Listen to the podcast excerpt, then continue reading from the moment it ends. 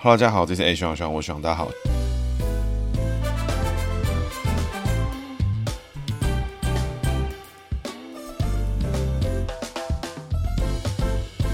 Hello，大家好，这是 A 徐朗徐朗，我希望，大家好，希望又回来了。那今天呢，要讲的主角是陈致中。那陈志忠呢是陈水扁的儿子，陈水扁呢是台湾的前总统。那陈志忠呢是不久前呢是高雄市的议员，刚刚呢在二零二三年五月十一号的时候去到高雄燕巢的二监发监执行哦，去坐牢了。哇，那究竟发生什么事情呢？那我们从他的姓名学来开始做解析，然后再跟大家分享一些他的故事哈。那陈志忠呢，这个姓陈的陈就不必多说了，这个致呢是这个专心致志的致，中呢就是中间的。的意思哦，那这个我们一样哦，从人机位来做解析。那这个陈致中的字呢是极致的字，所以它的右半边呢是这个像注音符号的坡字的这个造型。那左半边呢是这个至于的字哈。那这个至于的字呢，它里面有一个趴角，就是那个像是注音符号没有卷舌的失字。那底下呢是一个土。那右半边的那个坡呢是一个上面我们都解成一个人，底下是一个交叉角。之前有听众呢，其实有私讯跟我讨论过这件事情哦。那基本上呢，我们这个门派在解这种。坡字形的这种文字呢，上面那个像是一个人把脚翘起来在墙边拉筋的那个动作，这个东我们都会把它解成人的意思。那有的门派会有不同的见解啊，不过基本上我们都会把它当成人，底下呢是交叉脚，至于的字上面是趴脚，趴脚就是一个就是有点像手撑着头跪咖的感觉。那另外一个呢是土，那所谓土呢就解成金木水火土的五行之中的土字。那陈志忠呢是一九七九年出生哈，那他是一月出生，但是换成农历的话呢，他其实是农历年的前一年的尾。尾巴十二月二十几号出生的，所以他其实是民国六十七年的农历，也就是说他是属马的。那属马的呢，他就是戊午年。那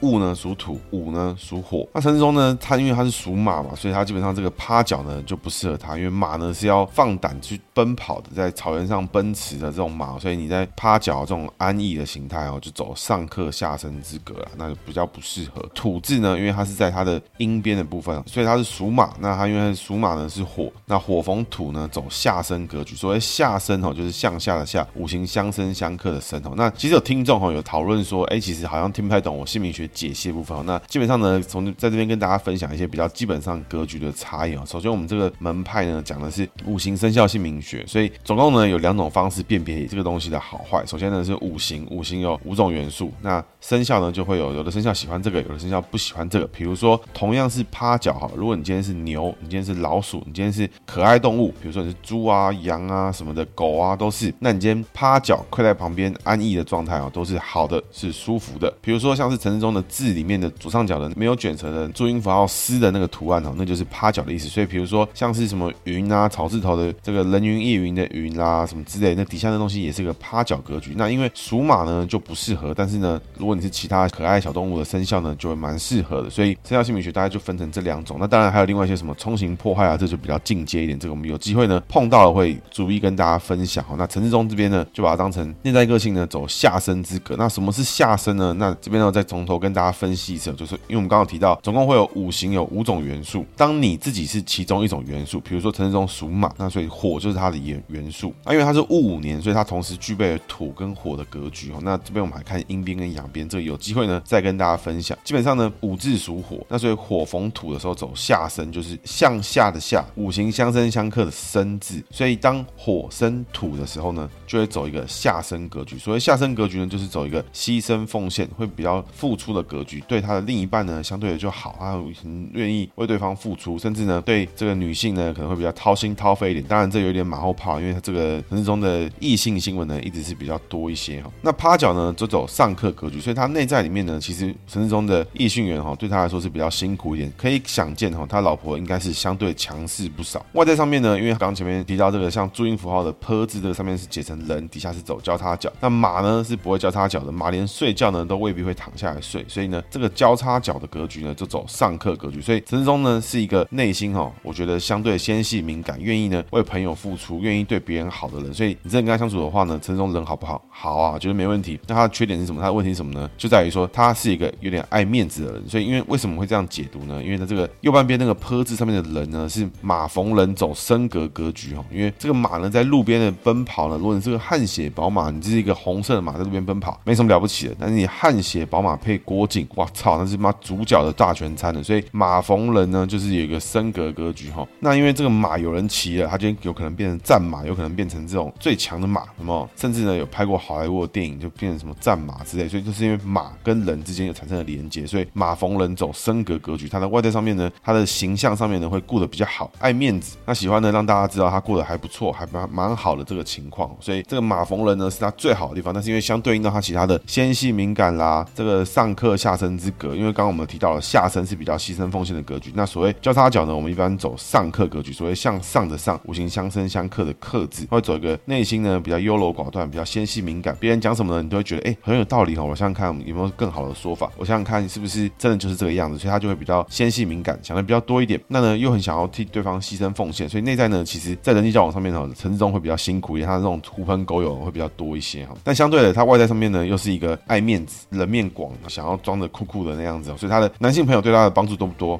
蛮多的哈，女性朋友呢，反而有时候会给陈志忠那个多余的信号，他可能就会付出比较多，反而造成一些误会哦，这是比较尴尬一点的地方。那这个中字呢，看起来简单哈，就是一个框框，中中间一条直线穿进去，基本上呢，外在能解成开口的意思，正中间穿得下去一条直线呢，就把它当成一条蛇的意思。那所以呢，它的蛇呢其实是好的，为什么呢？因为蛇、马、羊这三个生肖呢，基本上是火系神奇宝贝啦，所以火系神奇宝贝呢碰在一起呢，就是开开心心、快快乐乐。所以陈志忠的财位好不好？好，他的所有的名字里面，就是他外在人际位跟他的内在。的财位是最好的地方哈，所以这个马逢蛇呢，走一个三会格局。那所谓三会格局呢，基本上它就是稍微略输于三合格局，但整体来看的话呢，诶，他的财位非常好。第一个呢，观念好，知道说怎么样会留住自己手上该有的所得，未必呢是钱，有可能是权，有可能是其他的方式，但他会知道这样子做我是不会吃亏的。那甚至呢，他工作上面的想法跟他的操作呢，有可能让他认识到更多的贵人跟更多的朋友。所以陈松这个人呢，工作的逻辑呢，其实是还不错的哦，是没什么。太大问题的，但是它缺点是什么呢？就是这个陈志忠的这个开口。那这个开口呢，其实马逢口，陈志忠本身呢是属马，那马开口呢成骂，因为可以看到哈，这个骂人的骂字呢，就是底下一个马，上面有开一个口。那为什么一般的开口呢，就是是一个口，但是它这个马开口成骂的上面那个骂字底下看起来像是有很多格子呢？因为我是觉得应该是马的门牙比较大，所以开口会看到门牙，所以马开口成骂，大概是这个概念。所以陈志忠呢是一个讲话哈，有时候很容易出到别人的点，让别人不爽的地方，那就我知道的是有不少确实啊是律师背景的人哈，这种讲话讲起来理直气壮啊，这种比较强势强硬的态度呢，确实会让别人不爽。那这种讲话令人不爽的方式呢，其实也是一个个人的特色，所以用在对的职业上面，用在对的领域上面，其实马开口成骂未必呢就真的有这么差。但是呢，今天马开口成骂的这个人，如果他做的是服务业，他今天是第一线的服务生，哇，那他这个人可能讲话就蛮机掰的，可能就会让客户不爽。那所以这个人就在他不适合职业，但如果今天陈志忠的职业是在法庭上跟别人可能呛虾，或者是上电视节目辩论，哇，这个马开口成骂未必呢是一个缺点。为什么呢？因为过去呢，我们在姓名学的建构当时呢，可能天底下的职业就是士农工商四种啦，没有太多的分别。但现在的社会呢，有太多的职业，太多的多元的可能性，人际的关系也是一样。所以呢，以前觉得马开口成骂呢是这个人的缺点，但是现在呢，这个人入对行了，哇，马开口成骂，妈的发财啦，大概这种感觉。所以整体来看，陈志忠的“志忠”两个字来看的话呢，陈志忠的内在个性呢，上课下身哦，想得多，纤细敏感，在意别人的说法，但是呢，愿意为对方付出，甚至有可能为了这件事情追着别人跑，想把这事情好好的解决，让大家每个人心中的美好形象。那这反而会让自己更辛苦，为什么呢？因为配合到他外在上面的人际呢，是走马逢人走升格的格局，所以他爱面子，又想要每个人都喜欢他。那这个事情呢，实物上是做不到，因为有些人呢，就是很讨厌你，那有些人就是会不爽你的，甚至呢，有有些人因为你爸怎么样就不爽你，有些人因为你妈怎么样就不爽你，所以陈世忠呢，如果他今天爸爸不是陈水扁，妈妈不是吴淑珍，搞不好呢，哎，同样的情况，同样的格局，其实他不会表现的太差。但是呢，今天他有这个情况的时候，哎，所有人对你的印象一开始就是有偏差的时候，哎，这样的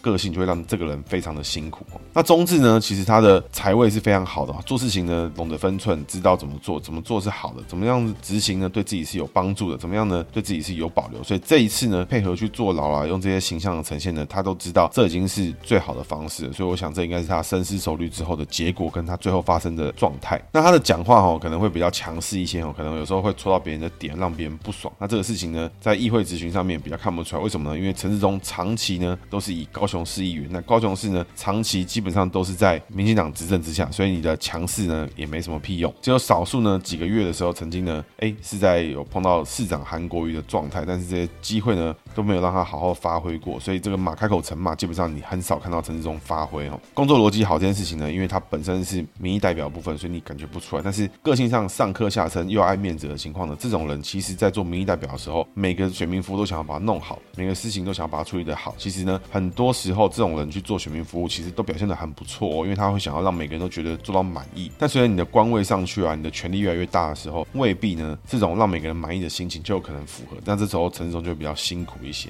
那今天为什么讲他呢？其实有几个极大原因啊。其实大家讲到陈时中也该早就该讲了，大家应该也很好奇，就觉得是一个有趣好玩的一个小品人物了。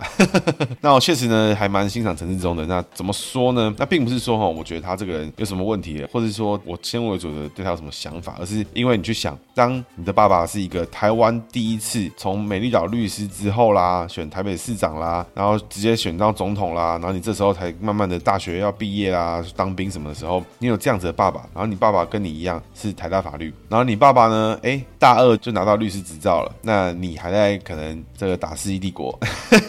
那这个时候呢，我觉得你就会活得蛮辛苦的，所以我觉得大家很多时候都把陈时中第一眼看到他的时候，所有人心里想都陈水扁了，不会有人想到其他事情。我觉得 even 到现在，陈时中都还没有走出这个段落，我觉得这都是他个人要背负的包袱，甚至是他爸爸要背负这个包袱存在。他有没有生涯高光之作呢？这个我跟大家一一分享。其实我个人最欣赏他、最觉得他做过最屌的一次事情呢，其实就是在他当年选立委的时候跟邱毅辩论的事情。在开讲这段故事之前呢，我们先把他的故事从从头捋一次跟大家听哈。那陈志忠呢，他是在台北市出生哦，那民进党籍，那爸爸呢就陈水扁，妈妈吴淑珍，这大家应该都没什么争议。姐姐呢陈信宇，像我相信这个大家都是耳熟能详，那也是常常被媒体放大检视的一家人哈。陈志忠呢，在一九九七年的时候，台北市的成功高中毕业，那两千零一年的时候呢，在台大法律的司法组毕业，那之后呢，A 就去当兵啦、留学啦，拿到了这个 UC Berkeley 的这个伯克莱的法学硕士。那同年呢，返国跟他老婆结婚，然后一起到纽约留学。那在纽约大学拿到第二个法学硕士的学位。那在两千零八年的时候呢，因为家族的洗钱案爆发，回台湾之后就开始进到漫长的这个官司的程序，甚至他整个家族呢都碰到这些问题。那直到呢今年的时候呢，被判处有期徒刑一年，那必须呢已经到了最高法院。那这个案。案子呢是什么呢？其实他这个案子就是这个陈水扁的家庭密账案哦。那这个案子其实我们在过去的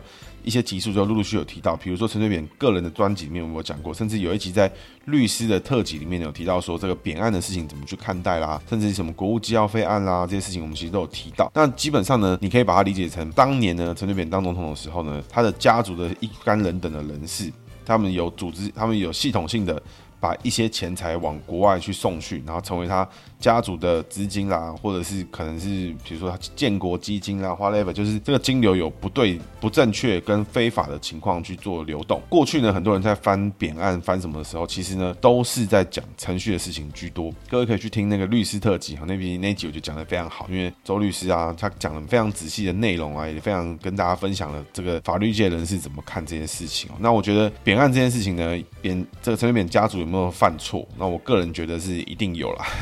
不可能没有到完全没有犯错的问题，因为各位要去想一件事情，如果纵观我们节目这样一路听过来，一九九四年、一九九八年、两千年这样。这个从那个年代，台湾从一个独裁者的国家，慢慢的经历李登辉的宁静革命的转型，然后在政权转移移交的时候呢，我相信大部分的台湾的中间社会啊，或是大部分的高层人士，都还是很习惯这种独裁式的、这种皇帝式的、这种中国式的操作方式。比如说，哎，把钱给谁疏通一下啦，或是讲一下啦，瞧一下，这感觉像什么？就是那种以前听过的那种笑话，就是比如说去柑仔店买东西，你可以去跟老板杀价啦，谈价钱什么的。第一家 Seven Eleven 开的时候呢，哎，大家就想说，我买预饭。团可不可以跟他杀价？这个一饭团是二十块，哎，不行，十五块。那这种事情有没有发生过？有吗？甚至搞笑一点，各位都有听过哈？什么以前中国游客来台湾的时候，来超商都还要跟店员讲价，这种莫名其妙的思维都有。那所以大家去想一件事情，那是整个台湾社会的文化在变迁的过程之中，这些文化遗留下来。但是因为他们家族的关系，他们家族也还没有意识到说我们必须要往民主化的路线去前进，所以就犯了这样的错。那所以有没有错？我相信有。但是不是可以在审判过程中把更多的罪名跟罪证罗织上去，甚至在审判的过程之中有不对等的方式，让被告没有正确的这个法庭的机会，从头到尾就积压到尾，可不可以这样做？那我都认为这是不正确。所以这也是我们那一集在讨论司法的问题，在讨论法律的问题，在讨论政治跟法律的关联这些问题的时候，哎，周律师给了我们很多很好的看法。陈志忠呢，主要涉及到的问题呢，都是在海外洗钱的部分为主哈，因为他在陈水扁当总统的时候呢，陈志忠基本上都都是在美国留学的部分。那这些期间呢，其实有很多相关的美国的资产啊，各式各样都在海外。后来呢，在政权轮替之后，到马英九手上的时候呢，就被抓到。那甚至呢，这些都是一些林林总总的的迹象。然后防洗钱联盟呢，回报台湾说，哎，好像有这个洗钱的状况正在发生，你们要不要检查一下有没有什么状态？那洗钱里面，这个洗钱案里面哈，两千零八年开始，基本上陈致中就接受了特侦组的讯问啦，然后限制出境啦，量开始开始被告啦，一路呢，到了今年的四月二十六号，海湾洗钱案呢，台湾的最高法院呢三审宣判哈，就判处有期徒刑一年哈，所以各位看到哈，这个司法的问题哈，经过了十五年，最终呢才确定这个人的罪名是有问题的，因为但呢，你的审判你你的搜证的过程呢是有问题的时候呢，你就会造成这些司法程序呢，哎，大家都。觉得这个有争议，大家都觉得要讨论，大家都觉得要干嘛，所以就什么一审、二审啦、地方法院啦、高等法院啦，什么的，一直搞、一直搞、一直搞，甚至呢会有这种什么民情啦、政治的问题啦这些出现。所以尤其呢，陈致中的身份又这么特别，那直到了从两千零八年开始接受特侦组的讯问之后，到了二零二三年，特侦组都已经解散了不知道几年了，陈致中呢才被判处宣判有期徒刑一年。我不会觉得这个这量刑是对或错的，而是说这个东西现在陈致中也接受了，法院也判决了，也是一个目前没听到他们在针对审判过程程中有 argue。因为过去呢，陈水扁其实一直不断在 argue，就是说这是一个这个未审宣判啦、未审先判啦什么这些事情。那我觉得这个部分呢，只要在后面部司法呢，只要能够尽量的独立的、公正的解决这个问题，然后是大家都是可以接受的，那我觉得就是最好。那陈致中呢，其实还有很多争议啊，这种争议都是废到笑的争议，比如说什么当兵、什么特权什么的。那我觉得这个东这种事情哈，我基本上都觉得是有人在拍马屁啦。就比如说各位去想哦，你自己公司哦，这个部门呢，诶，有董事长的儿子要进来了，你你想要升职，你是不是想要把它处理好？董事长会不会跟你说，哎、我儿子就是要特权？会不会有这种事情？那这一讲了，大家都是看不起他嘛，对不对？不会嘛？但是呢，会不会有人去拍他马屁？那我觉得这个什么地什么人都一样，蓝绿 都会有了。那我觉得这个事情对我来讲，我觉得真的没差。但是呢，在当兵期间呢，他开 Jaguar X Type，呃，进口车进出军营，那我觉得这个就稍微过分了一点。毕竟呢，陈水扁呢，从他的出生的时候呢，是三级贫户。走上这个民主运动，走上这个各式各样的政治选举之后呢，哎，居然他的儿子大学毕业当兵之后呢，可以开 Jaguar，哇，这个就开始让别人觉得形象很差了。那这个相对的事情呢，哎，这个陈致中呢，就我觉得有争议。那我们接着呢，先来看他整体的生活了。那陈致中呢，在两千零八年因为这个洗钱案回台湾之后呢，两千零九年开始就回到高雄居住。那二零一零年呢，以无党籍身份呢参选了第一届高雄市议会的议员，第一高票当选。那二零一一年呢，因为伪证罪的部分，因为伪证罪呢被最高法院判三个月，所以他被解除高雄市议员。那另外呢，在二零一一年的上午呢，宣布了参加高雄的立委选举，那第三名落败。那二零一三年呢，又参加了立委初选，那申请加入民进党，那最终呢退选，希望呢民进党国会过半，民进党团结这样。那在二零一八年的时候呢，又当选了台北市诶高雄市的市议员。那二零二二年呢，他一样哈有连任成功他的市议员的部分，所以基本上呢，陈致中呢，他就是以一个在高雄市议员是他目前的公职生涯之中的最高的等级了，其他都是在这个比如说立委的过程就被挡掉或什么的。那我觉得这个陈致中的目前的最高就爬到这里了。那现在呢，又因为洗钱案的事情呢，又回到监狱里面去了，没办法过母亲节，这个帮他 QQ 了。他讲到这个陈致中哈，我相信大家印象最深刻的就是什么？就是这曾经有传闻呐，就是如果你是一个为人个性哈，这个比较对人真诚诚挚的人哈，最终呢都会受到别人的嫉妒。那我们整体来讲的话，就是诚挚的人哈，就容易受到嫉妒，所以就是诚挚中招妓。是在二零一零年的时候呢，被壹周刊报道呢爆料说，这个陈致中呢开着他的 Lexus，载着这个 Nicole，然后去疑似呢是招妓的这个行为。然后根据呢在法院的审理里面呢。最终呢，陈志忠是败诉，所以某种程度上面呢就被认定呢是说，哎，法院认证陈志忠有招妓的这件事情。那大家可能会觉得说，哦，哇，招妓这个事情很严重啊，有罪啊什么的哈。其实哈，其实不然哈。为什么呢？因为招妓这件事情呢，我上网特别查一下，招妓呢就是说，就比如说是花钱买性服务、性行为这件事情呢，是行政罚金而已。比如说，如果嫖客呢只要承认呢，最多就是配去警局呢做记录，那最多呢是有可能会办一个行政裁罚啊，你要付罚金。那如果你是这个贩售这个性行为的人，比如说你是性工作者啦，那当然你就会依社会秩序法一样是裁罚。那如果你是外籍人士呢，可能就会送到这个全盘出国的状态。那真正有罪的地方是什么呢？是在这个媒合的部分。比如说呢，哎，我中介你去哪里买卖啊？我中介你去哪里卖这个服务的时候，在中介这件事情上面呢，才会有比较危险的这种罪名存在哈。那一般来说哈，这种你是嫖客啊，这种性行为的事情啊，基本上比较多的问题就是说，你以后可能这个要开告了，或者是法律程序的时候，你会收到这种传票，你要去当证人。那如果你是这个已婚人士，那你或者是你是有家庭了，或者是你可能还住家里，那你家就会收到法院传票，然后上面写妨害风化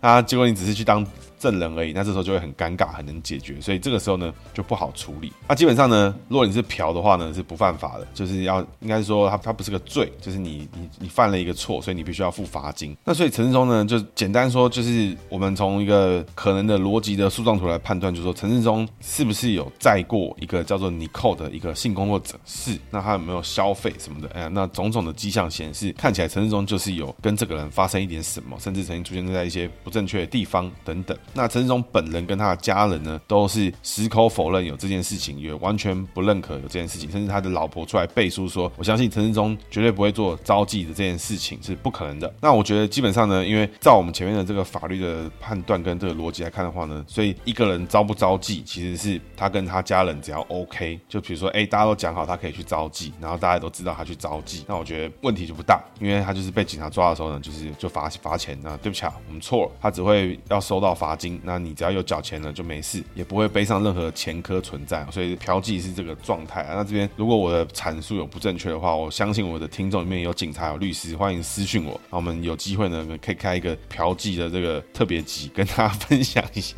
到底是什么样的状态。基本上呢，法律上就认定就是说，哎，只是认定你有去嫖妓，但是你也需不需要被罪名，需不需要去被关哦，通通都不需要。所以法律上认定呢，就是大概是这样。所以嫖妓呢是你家的事情，所以这件事情呢会挥那么久呢，最主要就是他矢口否认，那就会一直显得证据显示说这个人在说谎或胡乱等等，所以我觉得这才是他公关上的危机。那现在最近呢，往往是有嫖妓有什么的，那就不会有事。那所以陈世忠呢，就因为这个事情呢，就是被打了好一阵子，就是说，哎，因为他是联动嘛，比如说陈水扁的儿子在嫖妓哦，那种感觉就是整个 link 在一起，那时候整个民进党的形象就非常的差。当然也有可能那一天陈世忠没有付钱，那没有付钱的话呢，啊，自然就不算嫖，有很多的可能性存在，所以我们也没办法一言以蔽之，就是说那陈。这种嫖妓，因为嫖妓这件事情的认定与否，基本上法法院是不处理的，因为你们嫖是警察抓到你才算，抓到了就付罚金，就这样没你的事。只是因为你他们在一周刊的这个报道里面告来告去的时候，才就被认证说一周刊的新闻是正确，那才导致陈致中被认证说，哎，疑似有嫖妓的行为。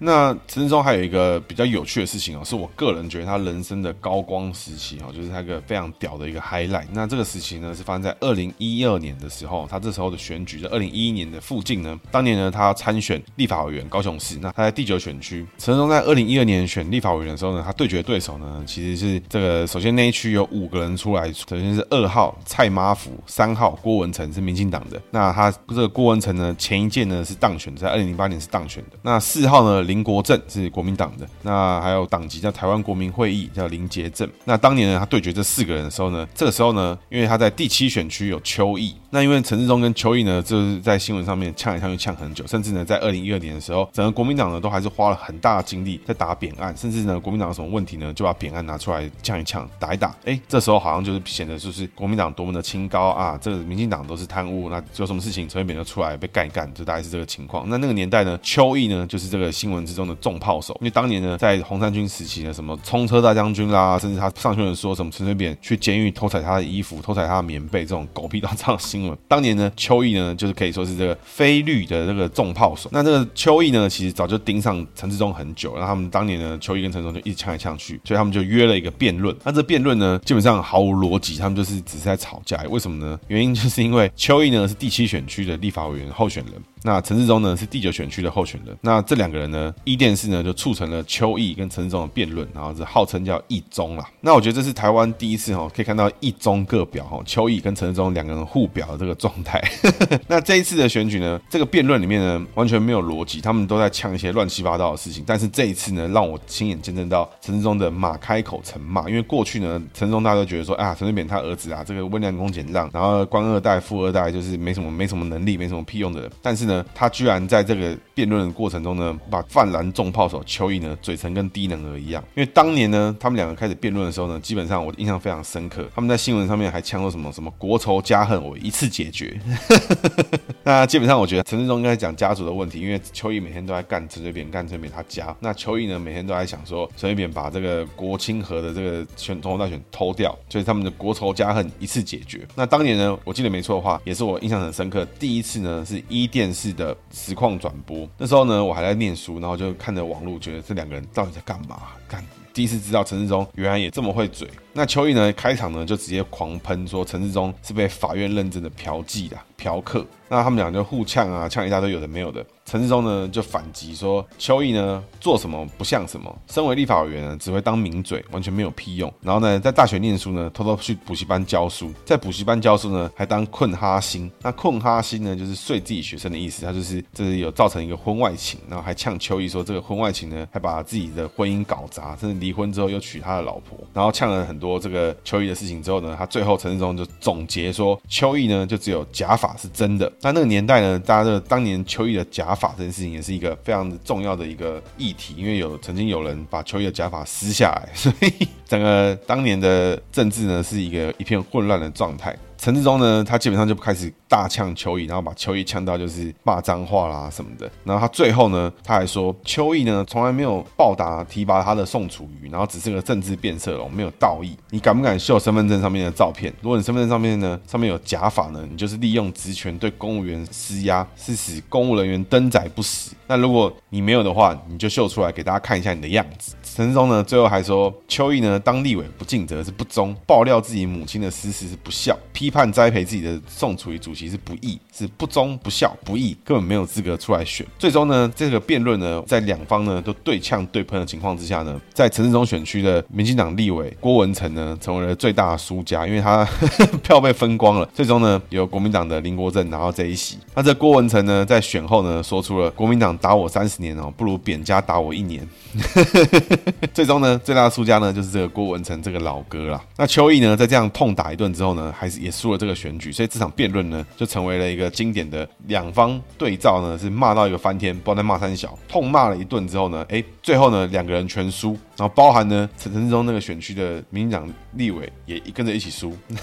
所以呢，可以看出来哦，陈志忠其实从过去只有议员票里面，这一次呢辩论之中呢，反而还让别人觉得说，哎，陈志忠的表现哦，哎，他的口才其实还可以的哦，不是说只是像新闻里面那种憨憨的小朋友那种感觉。那其实我看的是有点感伤哦，因为到现在为止哈，从来不曾有人把陈世忠当陈世忠看，所有人看陈世忠都想着他老爸，所有人看陈世忠都想着他老妈。其实我觉得这是一个，你站在他角度想，其实是一个很悲哀的事情。他都已经四十几岁了，他所作所为，他到现在背负的这些罪，都还是跟他的上一代有关系。那我觉得你纵观来看的话，我觉得陈世忠有几大重点，比如说从洗钱案来看的话，我觉得要给。贬家要给陈世忠的就是什么？就是第一个就是公平审判嘛，这是一个好的审判过程，这个独立的司法机关让大家知道他犯了多少错，该承担哪些责任跟负担哪些代价。那我觉得这就是这陈世忠洗钱案里面最重要的重点。所以陈世忠呢，在今年的五月十一号不久之前啦，已经进监狱去负起他的责任，去这接受他该受的惩罚。那另外呢，是陈松招妓这件事情啊。这第一个就是说，这件事情呢，当然就是说这个招妓呢是基本上是他家的事情，因为这个也只罚钱而已。被抓了呢，你就是只罚钱。那我并不是呢在鼓励我听众去招妓嫖妓的意思。那只是呢，就是你做你这些行为呢，你的代价呢，就是你跟你家人的关系，你跟你的另一半的亲密伙伴的关系，你们怎么去应对，怎么去相处，那是你们的问题。那你要做这样的事情，那有一天就是会被康，被被康之后呢，你要西家带眷一起出来，让这件事情很难收拾，还是你好好面对你该做的事情，跟你做的事情不够小心，还是怎么样的？对，之类的，这是陈世忠的几个启示。那最后呢，这个马开口陈骂哦，他一生之中哦都在陈水扁的这种阴影之下，我觉得他很难呈现出这种强势的风格。所以我还是觉得陈世忠有机会的话呢，诶，他其实更应该把自己的想表现的地方表现得出来，在更好的地方加强他的论述能力啦什么的。陈世忠这个马开口陈骂可以好好发挥，不然他现在其实只做。选民服务只做这些事情的话，我觉得对陈时中来说是可惜的啦。那我觉得陈时中呢，他的本身他是不是有才华跟有能力的人哦？他横竖呢都是考上了台大法律，那我觉得这不是每个人都做得到的。那他再来呢，他有出国留学，当然出国留学这一段可能就开始有点学电感了。我是不知道他的就学期间，因为就我们的经验来来看呢，其实很多台湾政坛的海外归国的人，其实哎未必呢是比较厉害的。但是呢，哎他毕竟念到这个地方，那我觉得他还是有他的本事在。相比于现在社会里面很多人，甚至现在的政治圈的工作人员、政治人物里面，陈世忠是不是工作能力最差的人？是不是？我觉得我绝对不是。他会不会是在平均之下的？我觉得也未必是。但是呢，当他的比较对象，当大家看到他就想要陈水扁，看到他就想要台湾前总统，看到这个时候陈世忠的比较对象，他的标准永远都是在那里。那你觉得他的这辈子活得辛不辛苦？我觉得这个难免嘛，对不对？所以我觉得，当一个爸爸太强的时候。从来不会有人把陈世忠当陈世忠看，大家都把陈世忠当成陈水扁的儿子来看。那我觉得这件事情对陈忠自己而言其实是不太公平的，所以这也是很多人把官二代跟富二代这些东西连接在一起的一个重点，因为。他至今还是走不出这一段，他至今还是受到这样的安排。那我觉得他要洗刷这件事情，就是拿出他自己的本事，做出他该做的事情。那我们也期待陈志忠呢，有一天呢，可以好好的呈现出他该有的实力。当然，也有 可能他其实就是没有。那没有的话呢，他就自己看着办，那就是他自己该去处理的事情。因为你没有能力，但你要想纯靠上一代的政治资产去延续你的生涯、延续你的职业的话，那你势必就要必须背负你是官二代、你是富二代的这些标签。接下来是学长的姓名小技巧，今天要讲的是属马逢蛇。那怎么看到蛇呢？姓名里面有没有蛇？哈，基本上呢，首先第一招很简单，就是呢，立刻私讯我的 IGFB 哈，那私讯安排我们这个付费咨询，我会告诉你名字里面有没有蛇。